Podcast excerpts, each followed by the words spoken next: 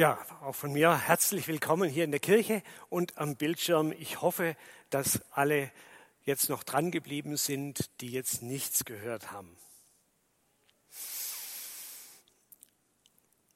Man müsste sich mal wieder selbst besuchen, doch man ist ja immer so gehetzt. Ich habe neulich bei mir angerufen, doch es war die ganze Zeit besetzt. Geht's euch auch so? Seid ihr auch immer belegt und gehetzt, wenn ihr mal mit euch selber in Kontakt kommen wollt und kommt gar nicht so richtig zu euch durch? Seid ihr für euch da? Wisst ihr, wie es euch geht und wo ihr gerade steht? Seid ihr in Beziehung mit euch selbst? Wir starten heute unsere Predigtreihe, in der es um Beziehungen geht. Unter dem Titel Ich und mein altes Ich geht es heute um uns selbst, um unseren Kontakt zu uns selbst. Erste Überschrift Nabelschau. Aufmerksamkeit für die eigene Seele. Wir brauchen Zeit für uns selber. Wir dürfen und wir sollen auch mal Nabelschau halten. Sicher, man kann das auch übertreiben. Sicher gibt es Menschen, die ständig nur mit sich selber beschäftigt sind und keine Augen für andere haben. Aber es gibt auch nicht wenige Menschen, die den Kontakt zu sich und zu tiefen Schichten ihres Lebens verloren haben. Die irgendwie in so einer vielbeschäftigten und vielleicht bequemen Bewusstlosigkeit an der Oberfläche ihres Lebens unterwegs sind. Die müssten auf die Frage, wie geht's dir denn? Eigentlich verlegen sagen, ich weiß es nicht so richtig. Ich glaube, wenn wir nicht mehr in Kontakt sind mit unserer Innenwelt, mit unserer Seele, dann ist das eine realistische Gefahr für unser Leben, aber es kann uns schnell passieren in unserer schnellen Welt.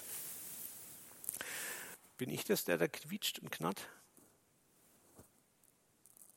Okay. Das Ganze hat auch eine geistliche Seite. Vielleicht ist nicht nur, sind es nicht nur wir selbst bei uns rufen und es ist besetzt. Vielleicht ist es auch Gott, der uns ansprechen will und es ist besetzt und er kommt nicht in Kontakt mit uns. Sehr schade, wenn es dann belegt, wenn wir dann belegt sind. Geh nicht nach außen, zu dir selbst kehre zurück. Im inneren Menschen wohnt die Wahrheit, sagt der Kirchenvater Augustinus. Genau, wechseln wir vielleicht mal hier. Geh nicht nach außen, zu dir selbst kehre zurück. Im inneren Menschen wohnt die Wahrheit, sagt der Kirchenvater Augustinus. Und der behauptet, dass wir Gott nicht irgendwo finden können, sondern nur dann, wenn wir bei uns selber sind. In der Begegnung mit uns selbst begegnet uns Gott. In diesem Sinn will ich euch einladen, euch den Freiraum zu nehmen, in dem ihr bei euch selber sein könnt. Ich weiß nicht, wie ihr das macht. Ich nehme mir möglichst täglich morgens so eine Dreiviertelstunde Zeit. Ich denke über den vergangenen Tag nach. Ich mache mir bewusst, was mich beschäftigt, wie es mir geht, wofür ich dankbar bin und was mich eher belastet. Und das Ganze schreibe ich dann auf, so in einem Tagebuch im Stil von einem Gebet, von einer Art Brief an Jesus. Fängt immer an mit Liebe Jesus. Jeden Tag die gleiche Anrede, sorry. Ähm, und dann schreibe ich auf, was mit mir los ist. Aber dann lasse ich auch Gott zu Wort kommen. Ich lese Losung und Lehrtext, zwei ganz kurze Bibeltexte, schaue mir die an, meditiere die und frage mich, steckt da irgendeine Nachricht vielleicht für mich drin? Diese Zeiten sind für mich wie ein Dialog mit Gott. Meine Wirklichkeit und Gottes Worte kommen zueinander, begegnen sich. Und manchmal passiert da was Erstaunliches, neue Gedanken oder irgendeine Stärkung, Ermutigung für den Tag.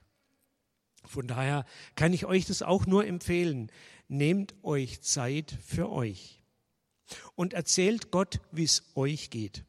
Das bringt weiter. Aber jetzt geht es noch eine Runde tiefer. Meine zweite Überschrift. Rückblick. Begegnung mit dem alten Ich. Der Ralf hat das Thema für heute im Internet mit Ich und mein altes Ich benannt. Also muss ich jetzt was zum alten Ich sagen. Ich habe ein altes Ich. Ich bin ein gewordener Mensch. Der Norbert Aufrecht, der heute vor euch steht, ist das Ergebnis von 57 Jahren werden, ich weiß, man sieht es mir nicht an, 60 habt ihr jetzt gedacht, okay, jede Menge Erfahrungen, jede Menge Erlebnisse, jede Menge Menschen prägen uns im Lauf von unserem Leben.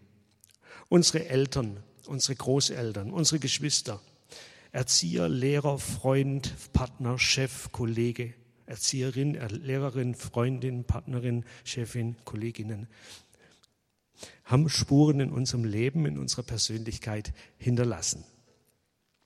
Von manchen Menschen haben wir Wichtiges, vielleicht Lebenswichtiges gelernt. Andere Menschen sind uns was schuldig geblieben.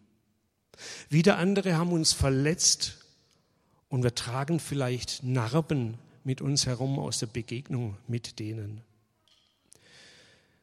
Überlegt mal, für wen seid ihr dankbar? Überlegt mal, wer hat euch wissentlich oder unwissentlich geschadet in eurem Leben? Und wenn ihr über die Vergangenheit nachdenkt und euch an den und jenen erinnert, dann vergesst auch eine Person nicht, euch selber. Wo habt ihr genau das Richtige getan? Die richtige Entscheidung getroffen? Wo habt ihr einen großen Fehler begangen? Ich habe nach der siebten Klasse gegen den Willen meiner Eltern durchgesetzt, dass ich von der Realschule auf das Gymnasium wechsle. Es war ein großer Fehler. Auf der Realschule war ich erfolgreich, Klassenbester. Auf dem Gymnasium bin ich nie richtig angekommen. Ich habe schlechte Noten kassiert. Ich war total demotiviert. Sechs Jahre lang. Ein Horror, der die ganze Jugendzeit geprägt hat. Ich habe ebenso mal das Abi geschafft, aber es war eine Sch Zeit. Und es war mein Fehler, dass es so war. Wie kann man nachdenken über seine eigene Biografie? Mir hat es mal geholfen, so eine Lebenslandkarte zu malen und ich glaube, da haben wir auch ein Bild dazu.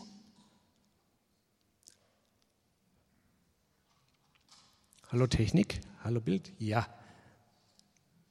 So könnte das vielleicht aussehen, ist jetzt nicht meine äh, Lebenslandkarte.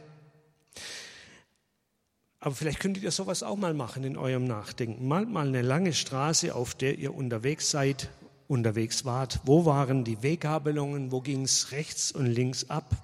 Welchen Weg seid ihr gegangen? Wer sind die Menschen, die an eurem Wegrand gestanden haben? Wo waren tiefe, dunkle Täler? Wo gab es Panoramastrecken mit Gipfelerlebnissen? Wo holprige Strecken? Wo schnelle Autobahn und wo verworrener, mühsamer Weg? Und wo an eurem Weg war eigentlich Gott? Wo habt ihr ihn besonders deutlich erlebt? Keine Ahnung, ob euch sowas liegen würde, aber vielleicht wäre das ein guter Weg, eine gute Methode, mal euer geworden sein, eure Prägung, die aufs Heute wirkt, zu reflektieren. Biografiearbeit. Auch das kann man dann vor Gott machen. Man kann Gott sagen, was einem gefallen hat. Man kann Gott sagen, äh, danken für seine Geschenke und für seine Wegbegleitung, die uns bis hierher gebracht hat. Und kann vielleicht dann auch den Menschen danken, die mir in schwierigen Situationen zur Seite gestanden haben, die gute Spuren in meinem Leben hinterlassen haben. Aber ich will ja nicht schönfärberisch sein. Was macht man eigentlich mit den Menschen, die man am liebsten aus der Biografie löschen würde? Was macht man mit den eigenen Fehlentscheidungen? Mit all dem, was man an sich hasst? Was, wenn der Rückblick nicht glücklich und dankbar, sondern traurig und vielleicht sogar wütend macht? Ich denke, es ist ziemlich realistisch, dass wir bei unserem Rückblick auch auf solche schwierige Dinge und schwierige Menschen stoßen. Wir leben in einer unvollkommenen Welt mit unvollkommenen Menschen und wir gehören selber zu den Unvollkommenen. Auch bei uns bleibt eine Lücke zwischen Realität und unserem Ideal. Pleiten, Pech und Pannen, Enttäuschungen und Verletzungen sind vorprogrammiert in unserem Leben. Und sie hinterlassen ihre Spuren. Manchmal denke ich, wir Menschen sind wie so ein Auto, das in die Jahre gekommen ist und da eine Schramme und dort eine Beule. Und es geht immer weiter so mit. Wie gehen wir da damit um? Und damit komme ich zu meinem dritten und vierten Punkt. Zuerst der dritte natürlich. Annehmen, was ist. Egal wie unser Rückblick ausfällt, wir können nichts mehr an der Vergangenheit ändern. Wir können nur akzeptieren und annehmen lernen, wie wir geworden sind und was wir heute sind. Wir hatten vor einigen Wochen einen Vortrag im Paulussaal von Anselm Grün über sein Buch Zeit für Versöhnung. Da geht es um Versöhnung in Beziehungen, in Partnerschaften, in Firmen, in der Kirche, in der Gesellschaft. Aber zuerst schreibt der Anselm Grün ein Kapitel mit der Überschrift Versöhnung mit sich selbst. Er sagt, die Versöhnung mit sich selbst ist die Voraussetzung für die Versöhnung mit anderen. Er schreibt, manche Menschen bleiben ihr Leben lang in der Anklage und Rebellion gegen ihr Schicksal stehen. Sie klagen bis an ihr Lebensende ihre Eltern an, dass sie von ihnen nicht die Liebe bekommen haben, die sie gebraucht hätten. Sie klagen die Gesellschaft an, dass sie ihr nicht die Chancen eingeräumt hat, die sie von ihr erwartet hatten. Immer sind es die anderen, die schuld sind an ihrer Misere. Und dann kommt dann auch drauf, dass wir selber auch Schuld haben an unserer Misere, wenn es eine Misere gibt. Und kommt dann zum Schluss, wer so unversöhnt mit sich selbst lebt, kann nie innere Heilung erfahren. Und von ihm geht keine Versöhnung aus, sondern Bitterkeit, Anklage und Spaltung. Die Heilung sieht Anselm Grün darin, dass wir das tun, was Gott tut. Nämlich, dass wir barmherzig und vergebend auf, unser, auf uns und unser Leben schauen. Dass wir es annehmen, auch wenn nicht alles einfach war und ist. Dass wir uns vergeben, wo wir schuldig geworden sind an uns. Dass wir denen, die uns verletzt haben, vergeben. Dass wir anerkennen, dass wir nicht ideal sind und dass unser Leben nicht ideal gelaufen ist und dass das auch so sein darf. Ich sage das jetzt so schnell und so kurz und äh, verkürzt, aber ich weiß, dass es alles andere als einfach ist. Dass es keine Aufgabe ist, die man eben mal so abhakt, sondern was, was uns ein Leben lang beschäftigen kann. Eine Lebensaufgabe, der wir auch immer wieder Zeit einräumen müssen und der wir auch Zeit lassen dürfen, die uns immer und immer wieder beschäftigen darf. Der Anselm Grün schlägt in diesem Zusammenhang dann ein Gebet vor. Ich lese es uns vor. Es ist alles gut. Es darf alles so sein, wie es ist. Es hat alles seinen Sinn. Ich danke dir, dass ich so geworden bin, wie ich jetzt bin. Ich danke dir für meine Geschichte, für die Höhen und die Tiefen, für die Irrwege und Umwege. Du hast mich geleitet. Ich danke dir für meinen Leib. Er ist einmalig. Ich fühle mich in ihm zu Hause. Er ist Tempel des Heiligen Geistes, Ort deiner Herrlichkeit. Ja, große Worte. Die Annahme, die Bejahung, die Liebe dessen, was Gott, was Jesus in unserem Leben ermöglicht hat, aber auch zugelassen hat, hat was Heilsames. Aber das ist noch nicht alles. Ich komme zu meinem letzten Punkt, Weiterentwicklung. Wir singen nachher das Lied, Jesus, zu dir darf ich so kommen, wie ich bin. Und das ist wahr. Wir müssen nicht idealer sein, als wir sind, um in der Nähe Jesu sein zu dürfen. Er will uns bei sich haben und nicht irgendeine getunte, verbesserte Hochglanzversion von uns. Aber im dritten Vers von diesem Lied heißt es dann auch, Jesus, bei dir muss ich nicht bleiben, wie ich bin. Nimm fort, was mich und andere zerstört. Einen Menschen willst du aus mir machen, wie es dir gefällt, der ein Brief von deiner Hand ist, voller Liebe für die Welt. Du hast schon seit langer Zeit für mich das Beste nur im Sinn. Darum muss ich nicht so bleiben, wie ich bin.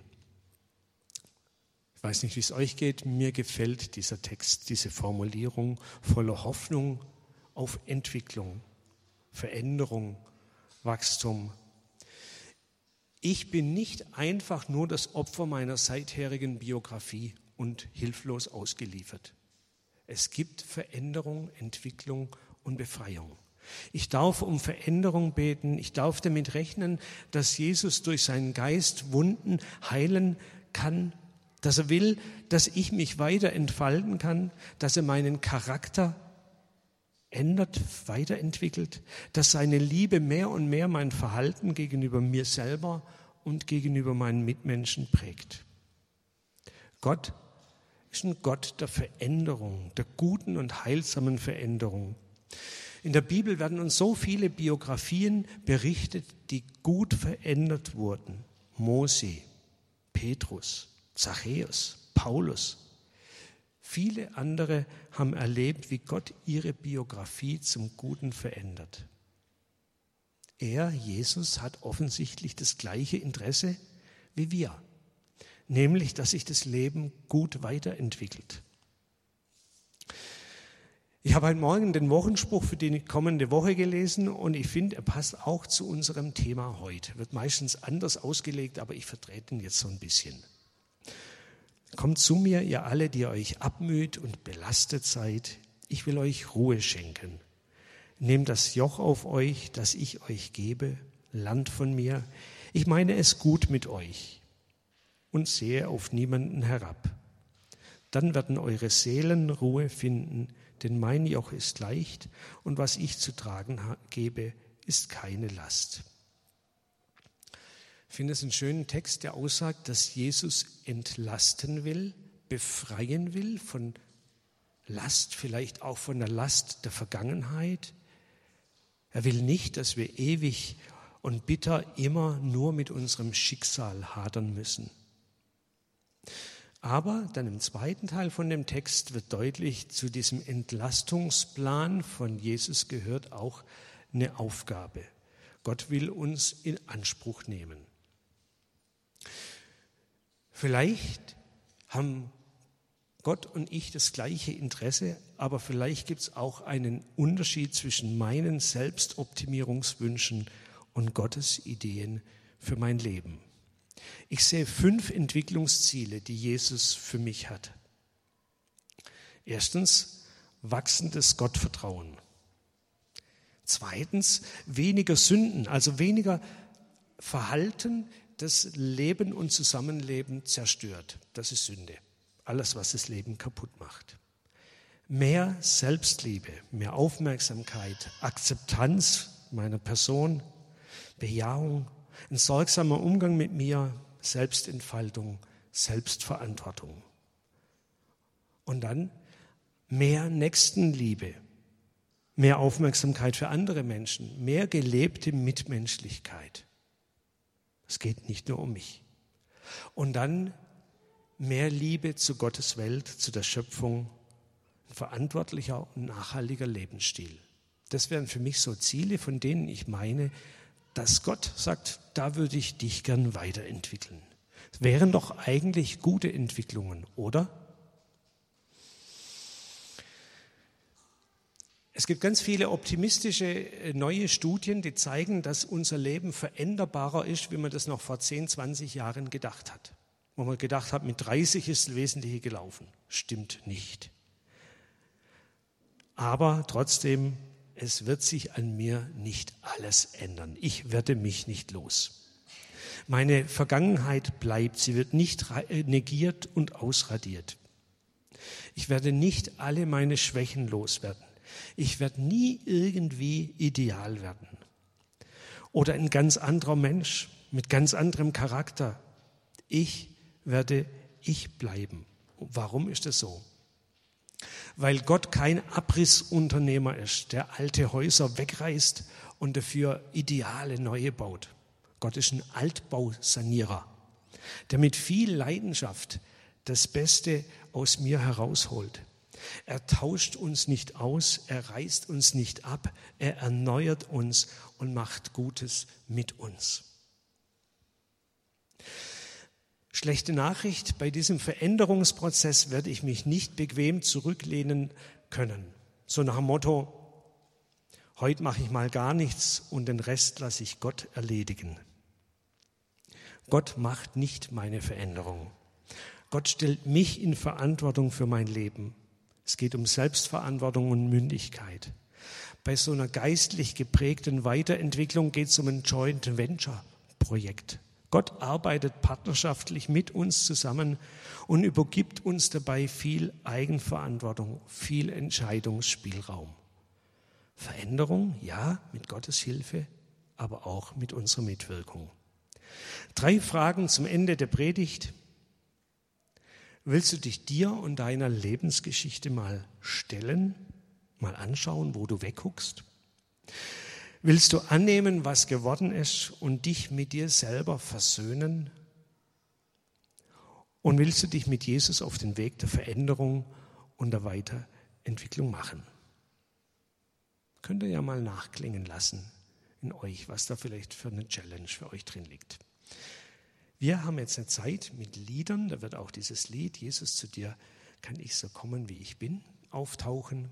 Zeit des Gebets, wir haben auch die Möglichkeit für ein persönliches Gebet. Andrea und Andrea, zeigt ihr euch mal, sind drüben auf der Empore des Paulussaals und sind bereit, mit euch zu beten für eure Anliegen. Könnte ja sein, dass gerade auch dieses persönliche Thema was Persönliches, Tiefes in euch angetickt hat. Wenn die Tür zu ist, dann ist gerade jemand drin, müsst ihr kurz draußen warten. Eine andere Sache will ich noch ankündigen. Um an sich zu arbeiten, mit sich weiterzukommen, kann der liebe Gott helfen, aber auch das Mentorenteam. Unten findet ihr Flyer. Ähm, wir haben Mentoren, die gerne euch auch begleiten, so Next Steps vielleicht für euch einzuüben. Jetzt eine gute Zeit des Gebets.